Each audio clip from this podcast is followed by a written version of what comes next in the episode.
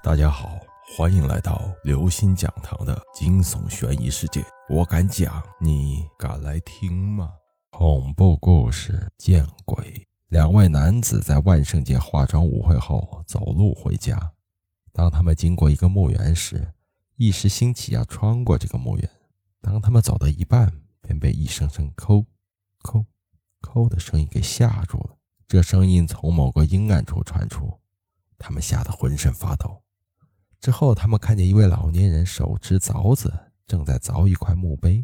其中一位男子便说：“我的天哪，先生，我们以为你是鬼呀！